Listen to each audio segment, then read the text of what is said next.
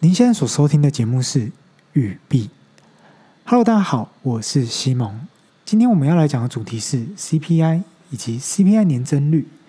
消费者物价指数又称 CPI，那年增率呢？我们其实又把它叫做通货膨胀率，是用来判断今天社会经济以及通膨的程度的指标之一。一般来说，CPI 的年增率会稳定落在二到三趴之间，就代表社会经济情况较好。如果超过五趴的话，就是比较严重的通货膨胀。那如果是负的话呢，就代表社会已经进入了萧条的阶段。那怎么去计算年增率呢？其实就是拿同期的 CPI 跟去年同期的 CPI 相比的比率。虽然 CPI 年增率所代表的是通货膨胀的程度，但这并不能代表我们实际感受到物价上涨的幅度。举例来说，可能 CPI 的年增率在七到九趴之间，可是我们今天去买东西的时候，物价的涨幅可能超过十趴。这是因为价格在上游、中游的时候会有所谓的转嫁效益。那最后呢，它会叠加在下游，也就是我们消费者身上，导致我们所感受到的金额是远超过实际的涨幅程度的。同时呢，由于 CPI 年增率会有很多类别所组成，所以也有可能因为某一个类别的价格大幅变动，而导致整体的 CPI 年增率有所改变。所以呢，后来就有所谓的核心 CPI，也就是。核心消费者物价指数，那这个的差别呢，其实它就是扣除食品以及能源类型的 CPI。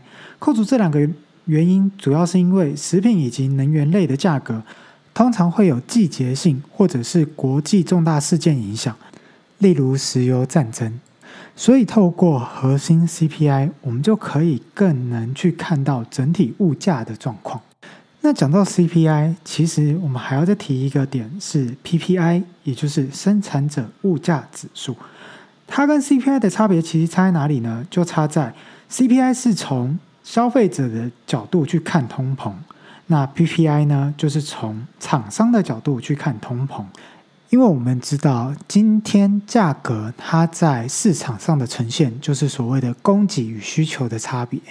那最后大家应该都。比较想知道的是，CPI 到底会怎么样去影响股市或者是加密货币呢？通常，如果 CPI 的年增率比预期的来低，那股市或加密市场都会大涨；那如果比预期还高的话，就会大跌。那从这边来看，我们要怎么去理解呢？今天如果比预期来的低的话，就代表着通膨的程度较少。较少的情况下，社会上可以流动的钱就会比较多，因为我们今天要拿来生活的钱就可以不用那么多嘛。那今天如果比预期来的高的话，就代表大家要花在日常生活的费用比较多，就比较少的钱可以去做所谓的投资理财这一部分。最后聊聊所谓的 FED，也就是美国的联准会。通常 CPI 如果一直在上涨的话，美国联准会会为了抑制通膨，所就启动所谓的升息计划。那升息其实就代表银行的利率提高，银行的利率提高，其实就代表着是今天我们要来跟银行借钱的成本提高。那既然借钱成本提高，我们就会比较不倾向于要跟银行借钱。那这样的话，经济活动跟相关的需求就会降低，通膨就会被抑制。这是为什么我们很常听到鲍威尔在说，今天他们要抑制通膨的同时，也要看美国的经济状况如何。因为升息的时候，其实会影响到经济活动。虽然他们想要抑制通膨，但是如果美国因此变成经济萧条化，反而也会得不偿失。今天的节目就到这里了，我是西蒙，我们下一期节目再见，大家拜拜。